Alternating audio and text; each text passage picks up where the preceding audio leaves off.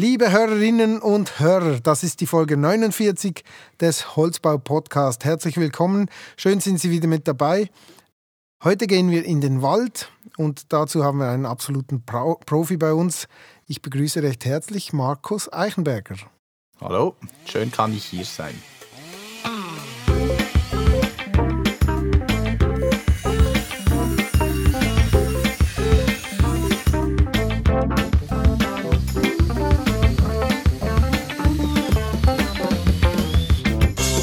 Markus, ähm, wir fangen gleich mal bei dir an. Äh, erzähl mal kurz, wie ist dein Werdegang? Was hast du schon so gemacht beruflich? Ich habe eine Lehre zum Forstwart gemacht, 2000 bis 2003, war anschließend angestellt als Forstwart und habe die Försterschule in Liss besucht, 2008, 2009. Dann war ich eineinhalb Jahre Försterstellvertreter in einem Forstrevier Kanton Solothurn und bin seit 2011 nun Förster und Geschäftsführer des Zweckverband Forstrevier Schauenburg. Dazwischen hatte ich noch eine Weiterbildung zum technischen Kaufmann berufsbegleitend absolviert. Genau, das Forstrevier Schauenburg, ähm, wo du arbeitest, äh, kannst du mal ein bisschen erklären, wie sieht dein Team aus, wie sieht das Revier, äh, Revier aus, äh, eure, eure Waldfläche? Das Forstrevier Schauenburg bewirtschaftet die Wälder der Gemeinden Pratteln, Muttens und Frenkendorf. Das ist im unteren Baselbiet in der Nähe von Basel liegt dieser Wald. sind ca. 900 Hektaren, die wir bewirtschaften. Vorwiegend Laubmischwald, fast keine Nadelbäume. Bei uns sicherlich etwas spezieller ist die Nähe zur Stadt Basel. Unser Wald wird sehr stark auch als Erholungsraum von der Bevölkerung genutzt. Weshalb auch ein Teil meiner Arbeit die Öffentlichkeitsarbeit ist, welche immer wichtiger wird. Also du bist, ja, Entschuldigung.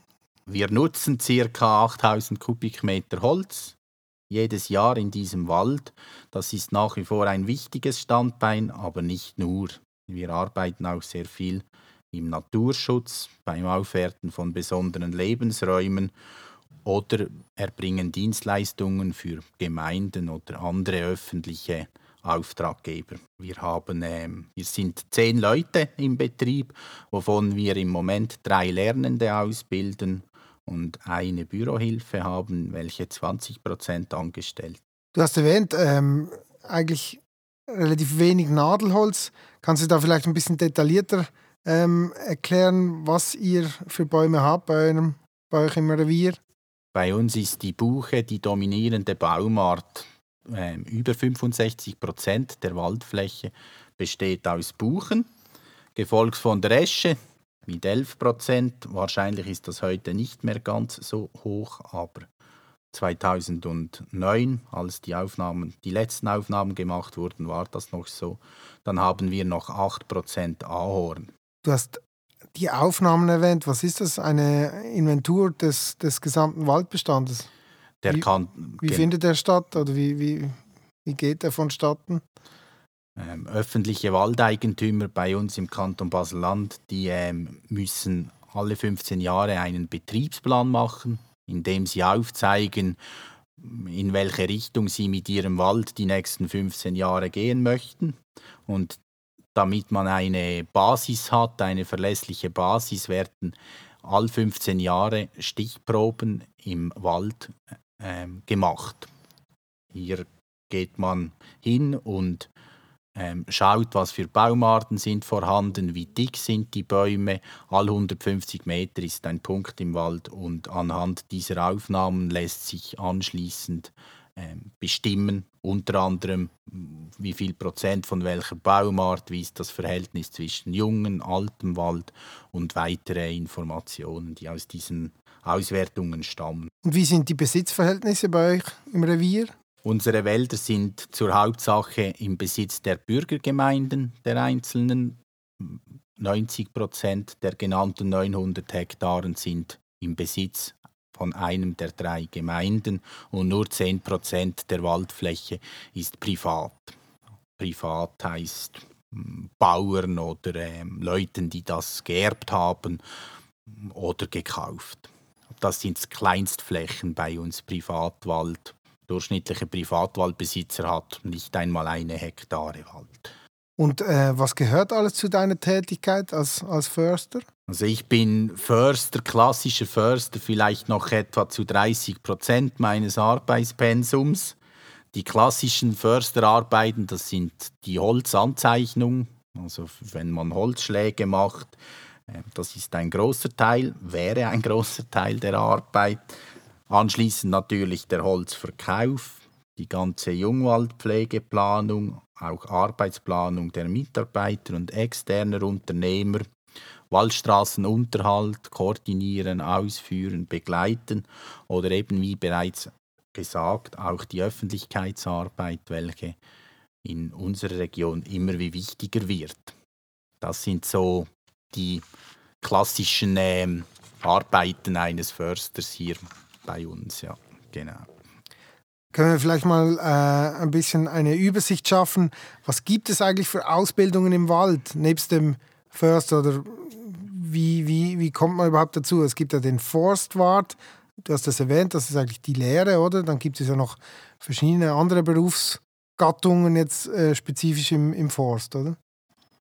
Also genau, man macht eine Lehre als Forstwart, die geht drei Jahre und anschließend hat man diverseste Möglichkeiten. Eine Variante ist ähm, der Forstwart-Vorarbeiter. Das ist in größeren Betrieben sind das Gruppenführer oder übernehmen auch administrative Aufgaben. Diese, das ist nicht immer ganz, ganz klar, was dann die Aufgabe ist. Das kommt auf den Betrieb drauf an, das, das ist klar. Man kann sich weiterbilden lassen an einer, an einer Fachhochschule zum Forstingenieur. In Zollikofen ist das in der Schweiz oder an der ETH auch Umweltwissenschaften studieren. Nebst diesen Studiengängen gibt es auch diverse weitere Möglichkeiten, welche man hat. Man kann zum Beispiel eine Ausbildung zum Maschinisten machen oder im Lehrmeister ausbilden, der sich für, für die Lehrlinge anschließend einsetzt, Seilkran-Einsatzleiter und so weiter und so fort. Aber der Förster selber, also nach dem Forstwart machst du dann eine Ausbildung zum Förster oder wirst du das einfach mit der Zeit, je nach, mm. je nach hm. Konstellation? Nein, das ist eine, eine Schule. Es gibt in der Schweiz zwei Ausbildungsstätten in Liss und Meienfeld und diese, das ist ein Vollzeitstudium, geht zwei Jahre. Das ist ähm, in anderen Berufen so Technikerstufe, also okay. höhere Fachschule. Vielleicht mal eine allgemeine Frage. Ähm, wie, wie steht es aus deiner Sicht um unsere Wälder? Unsere Wälder haben in den letzten Jahren sicher stark gelitten. Große Schäden sind aufgetreten, so ab dem Jahr 2018. Viele absterbende Waldpartien, großflächig absterbende Waldpartien. Und besonders betroffen jetzt bei uns in unserem Revier von diesem Absterben war, war die Buche. In anderen Regionen in der Schweiz hat die Fichte sehr gelitten, auf tiefen, tiefen Standorten, also tiefen Höhenlagen. Das sind, sind die beiden Baumarten, welche jetzt im Schweizerwald oder auch in meinem Revier sehr stark unter der Hitze und der Trockenheit der vergangenen Jahr, Jahre oder fast schon Jahrzehnte gelitten hat. Ähm, weiter gibt es Probleme mit Pilzen, Käfern, welche eingeschleppt werden oder worden sind. Man, man hört immer wieder von der Esche oder hat gehört von der Esche, welche beispielsweise seit 2008 von einem Pilz befallen wird, welcher 90 Prozent der Eschen zum Absterben bringt. Also generell kann man sagen, der Wald ist zurzeit unter einem Dauerstress. Ähm, es geht ihm sicherlich nicht sonderlich gut, zumindest nicht, wenn wir den Wald so betrachten, wie er heute hier bei uns vorkommt. Also was haben wir da daraus für Herausforderungen, beziehungsweise was können wir ähm, als Mensch tun, um den Wald äh, zu erhalten? Vielleicht ist es erstmal wichtig, dass man sagen muss, äh, Wald braucht uns Menschen nicht. Der, der erhält sich von alleine. Wenn, wenn wir nicht sind, dann ähm, wäre überall Wald. Man sieht das im Urwald, bei den Inka-Städten und und und. Da wurde alles überwuchert von Wald. Also ähm, das ist auch in unseren Regionen so. Diese absterbenden Partien, als ich vorhin sagte, dem Wald geht es nicht gut, das ist für uns Menschen ein Problem, für den Wald oder den Fortbestand des Waldes per se aber nicht. Was ähm, das Problem ist, dass wir Menschen uns gewohnt sind, Leistungen vom Wald zu beziehen. Das ist in der Schweiz zum Beispiel sehr wichtig, der, der Schutz vor Naturgefahren, also Lawinen, Murgänge, Steinschlag, Überschwemmungen, in, auch in unseren Regionen. Ähm, wir sind uns gewohnt, dass der Wald uns versorgt mit gutem Bauholz, mit Brennholz, mit anderen Produkten. Ähm, in meinem Revier jetzt die Erholung sehr, sehr wichtig. Die Leute möchten in den Wald, da ist Schatten im Sommer, sie möchten spazieren, sie möchten biken, sie möchten reiten. Ähm, all das ist nur möglich in einem einigermaßen intakten, intakten Wald. Und das sind eigentlich die Probleme. Also wenn der Wald, so wie wir ihn heute kennen, leidet, dann führt das zu Problemen in der Art und Weise, wie wir den Wald als Mensch nutzen können. Und das ist das, ist das äh, Schwierige, was im Moment vorherrscht. Und was wir machen dagegen ist vor allem, dass wir versuchen, den Wald in eine Richtung zu lenken, welche der Wald sollte mit der drohenden Klimaveränderung besser zurechtkommen. Und damit er das kann, müssen auch die Baumarten angepasst werden. Und das ist eines der Mittel, welche wir haben. Wir versuchen den Wald umzubauen, ein bisschen weg von der Buche oder zumindest von dieser sehr hohen Buchendominanz ein bisschen weg, vielleicht hin mehr zu Eiche oder Linde oder Nussbaum, Baumarten, welche besser der Trockenheit und Wärme trotzen können. Weiter ist es sicherlich so, dass wir möglichst viele verschiedene Baumarten auf einer Waldfläche künftig haben möchten, so dass das Risiko eines Ausfalls auch dezimiert wird oder breiter abgestützt ist. Und äh, das macht ihr eigentlich durch Pflanzungen, also ihr geht aktiv und pflanzt Bäume. Ähm, wie sieht das aus? Dieser Prozess ist ja doch eher aufwendig. Das ist sehr aufwendig, genau. Also wir haben viele Probleme, viele Schäden vorwiegend im Altholz, also in der letzten Stufe eines Waldes, bevor dieser wieder verjüngt wird. In meinem Revier ist dieses Altholz stark übervertreten und wir greifen dort ein und, und machen Räumungen. Von welcher Altersklasse reden wir da? Das sind Bäume 120 Jahre plus. So. Okay. Genau.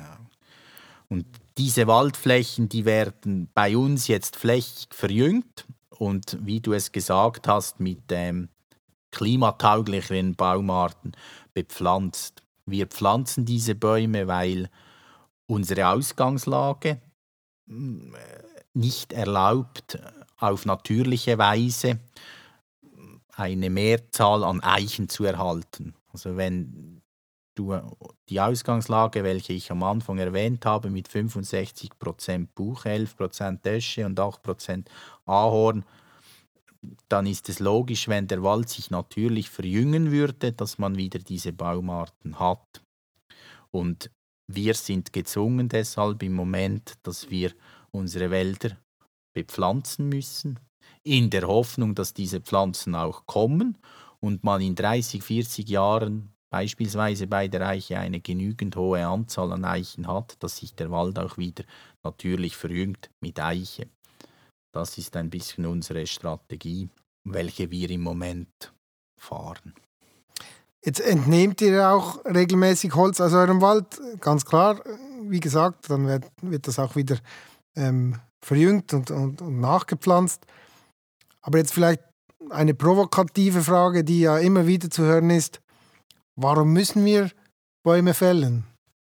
Also kommt ja vor allem eher aus dem, äh, aus dem Ecken der, der Naturschützer ähm, solche, solche Fragen. Warum, warum brauchen wir das? Also es gibt nicht einen Grund, warum ein Baum gefällt wird. Oftmals sind es mehrere Gründe. Und ich sage immer, durch das Baumpfle Baumfällen pflegen wir auch den Wald. Gerade wenn wir uns überlegen, was ich vorhin über die Waldverjüngung gesagt habe, ist es ähm, notwendig, dass man Flächen räumt, damit dort auch Lichtbaumarten, also Baumarten, welche sehr lichtbedürftig sind, welche gerne Wärme haben, aufkommen können. Das ist ein Grund. Also wenn wir den Wald verjüngen, müssen Bäume gefällt werden. Wir können auch übers Baumfällen die Baumartenzusammensetzung verändern oder steuern in den jungen Jahren eines Waldes, in denen man gezielt zum Beispiel äh, Buchen entfernt und Kirschbäume stehen lässt.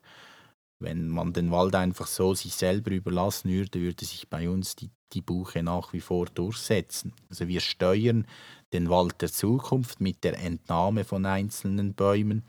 Wir werten Lebensräume auf, wenn wir zum Beispiel an Waldränder denken, welche von uns aufgewertet werden, ökologisch aufgewertet werden. Dort werden große alte Bäume entfernt zugunsten einer Strauchschicht, welche sich dort entwickeln kann. Ähm, das ist ein Problem, also ein Grund, warum wir Bäume fällen. Ähm, auch die Nutzung des Rohstoffs, klar.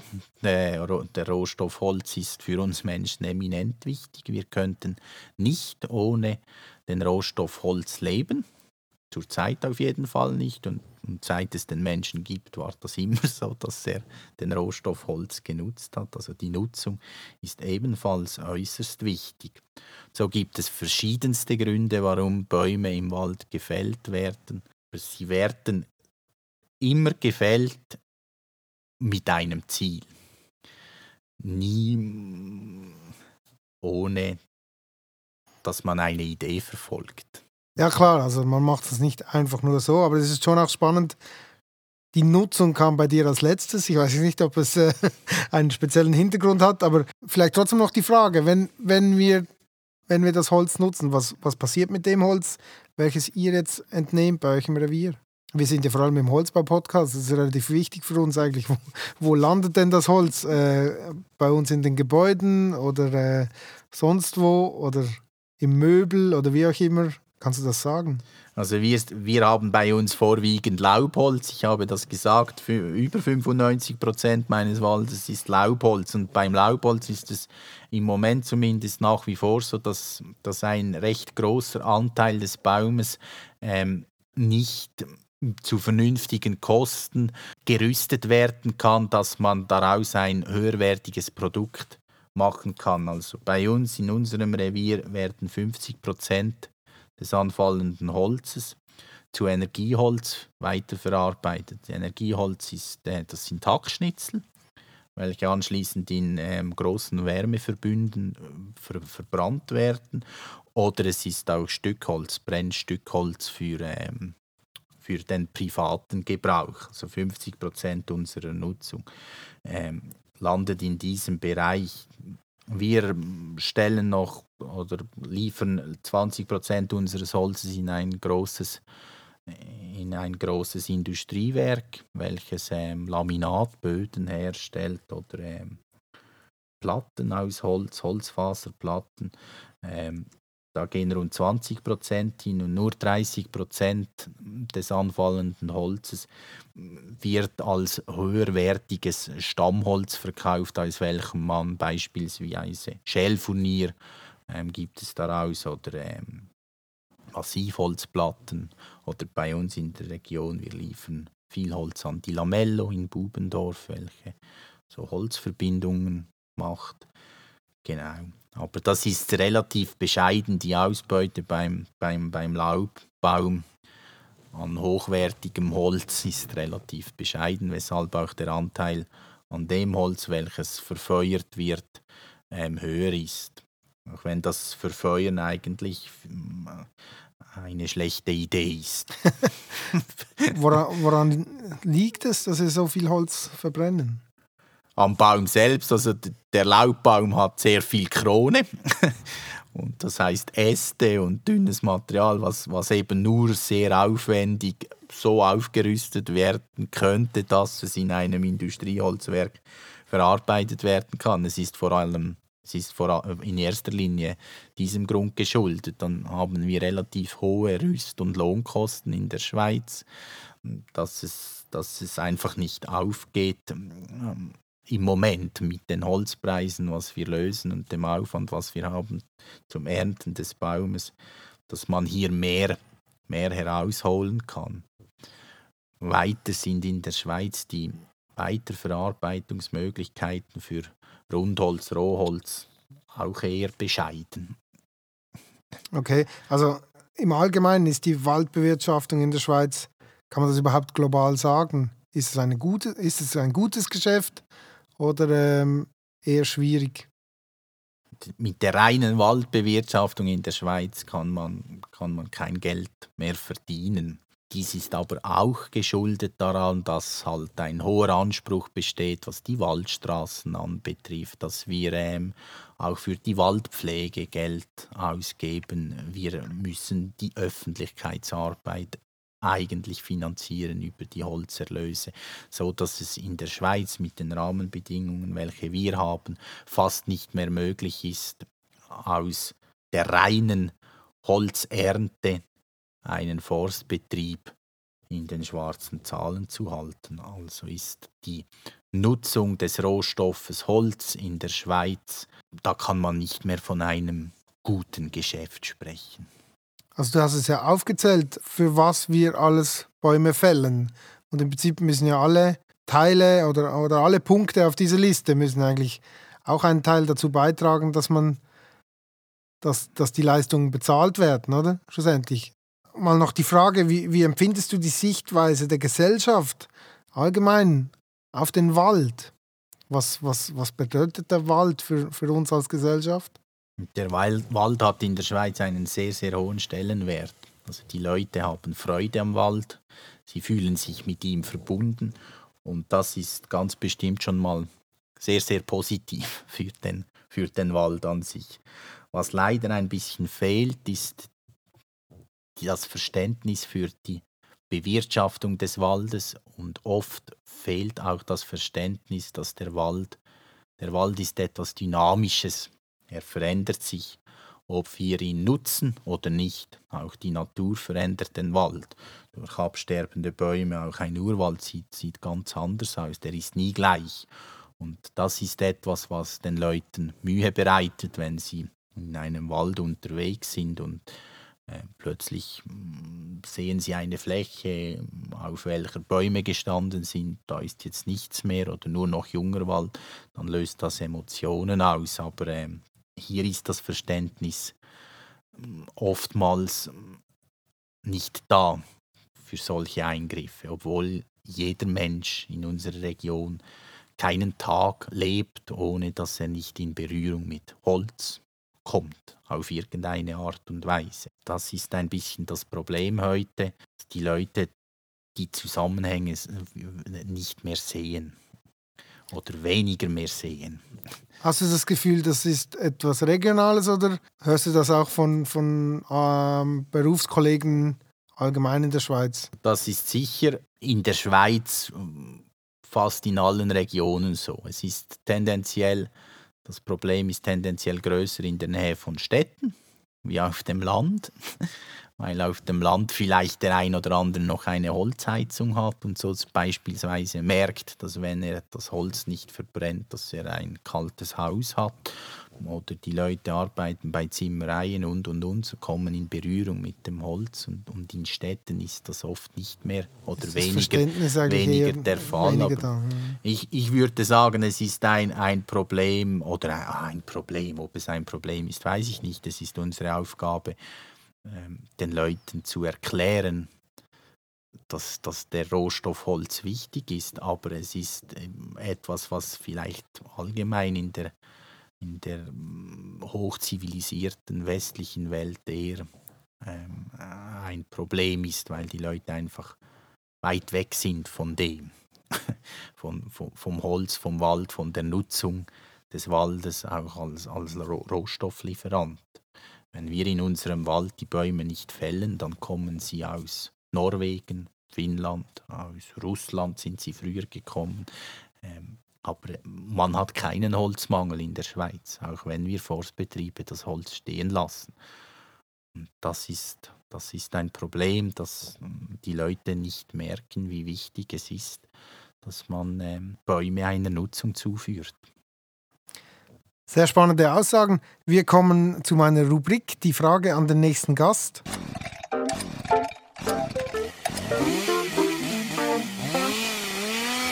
Die Frage an dich von meinem letzten Gast, die habe ich jetzt nur auf dem Schrift, äh, bis jetzt auf dem schriftlichen Weg erhalten. Ich werde sie dir einfach kurz vorlesen.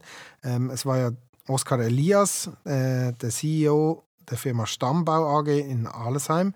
Herr Elias oder Oskar fragt mich, ähm, lieber Herr Eichenberger, der konstruktive und mehrgeschossige Holzbau erlebt seit ein paar Jahren einen richtigen Boom. Bekommen Sie und wenn ja, bekommen Sie diese gesteigerte Nachfrage in Ihrem Forstrevier mit? Können Sie aktiv mit Ihrem Schweizer und lokalem Holz etwas zum regionalen Bau beisteuern? Und haben Sie Kooperationen oder Ideen zu Kooperationen oder Innovationsentwicklungen mit regionalen Holzbauern? Also eine sehr umfassende Frage. Markus, ich überlasse dich mal ähm, mit dieser Frage. Was kannst du dazu sagen?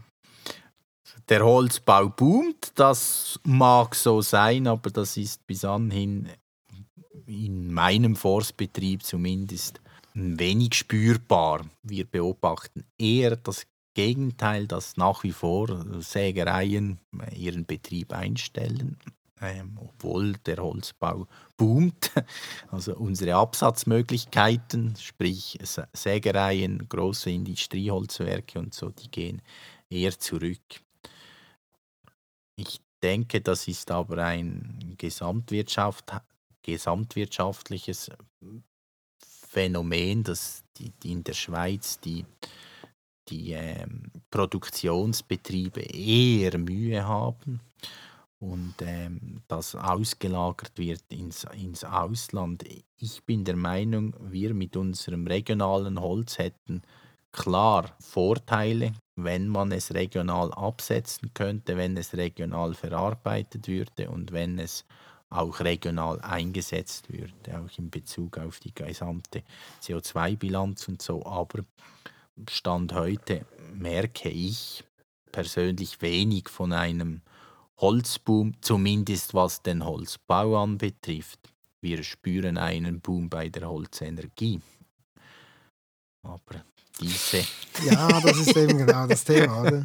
Also ich glaube schon, äh, das hat schon auch mit der Weiterverarbeitung, vor allem jetzt in, in der Region Nordwestschweiz auch mit zu tun und natürlich auch mit dem Laubholz. Und das Laubholz ist aber auch ähm, von Seiten Holzbaubranche in, in aller Munde.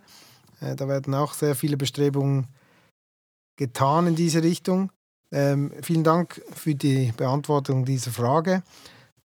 Ähm, wir würden dann nachher zur Frage an den nächsten Gast oder äh, die nächste Gästin äh, kommen. Das wird in der Folge 51 sein. Ich möchte zuerst kurz äh, eine kleine Werbung machen für die Folge 50. Wir haben ein kleines Jubiläum bei uns im Holzbau-Podcast. Die Folge 50 wird in zwei Wochen erscheinen und wir haben da äh, schon etwas organisiert. Und zwar werden wir mit verschiedenen Gästen aus dem ersten Jahr äh, uns wieder treffen und ein bisschen zurückschauen über die Zeit, was ist passiert seit dem Holzbau-Podcast, seit dem Auftritt bei uns im Holzbau-Podcast ähm, und freuen uns natürlich sehr, dass da verschiedene Leute wieder ähm, vorbeikommen, die ähm, bei uns im Holzbau-Podcast schon waren. Und äh, das wird sicher eine tolle Geschichte, wird auch eine etwas größere Folge als äh, die üblichen äh, 30 Minuten, wie wir sie bisher hatten. Unbedingt einschalten, die nächste Folge, die Folge 50, unsere Jubiläumsfolge im Holzbau-Podcast. Dann kommen wir zur Frage an Katharina äh, Müller, wird das sein. Sie wird in der Folge 51 bei mir zu Gast sein. Markus, äh, was möchtest du gerne ähm, an Katharina fragen? es ist fast eine Anknüpfung an die Frage vom, vom Herrn von der Stammfirma, welche gefragt hat, ob wir etwas merken vom Holzbau. Würde mich interessieren auf der Seite des Holzbaus, wie wichtig es für Sie ist, dass das Holz in der Schweiz, aus der Schweiz stammt, aus, aus der Schweizer Waldbewirtschaftung, was für einen Stellenwert das bei ihr hat. Vielen Dank. Diese Frage werde ich gerne mitnehmen. Wir kommen langsam äh, zum Ende. Zwei Fragen habe ich noch. Zuerst, was gibt es für Vorurteile, die du immer wieder hörst ähm, zum Wald, zur Waldwirtschaftung, Waldbewirtschaftung, ähm, die du gerne aus dem, Re aus dem Weg räumen möchtest? Wir hören immer wieder, dass wir Bäume absägen, primär um ein, einen riesen Haufen an Geld zu verdienen. Das ist sicherlich nicht so. Wir verdienen Geld damit, aber es geht nicht nur ums Geld verdienen. Jeder unserer Eingriffe hat ein Ziel. Also wir gehen nicht einfach in den Wald und hauen planlos Bäume um, welche uns gerade im Weg sind.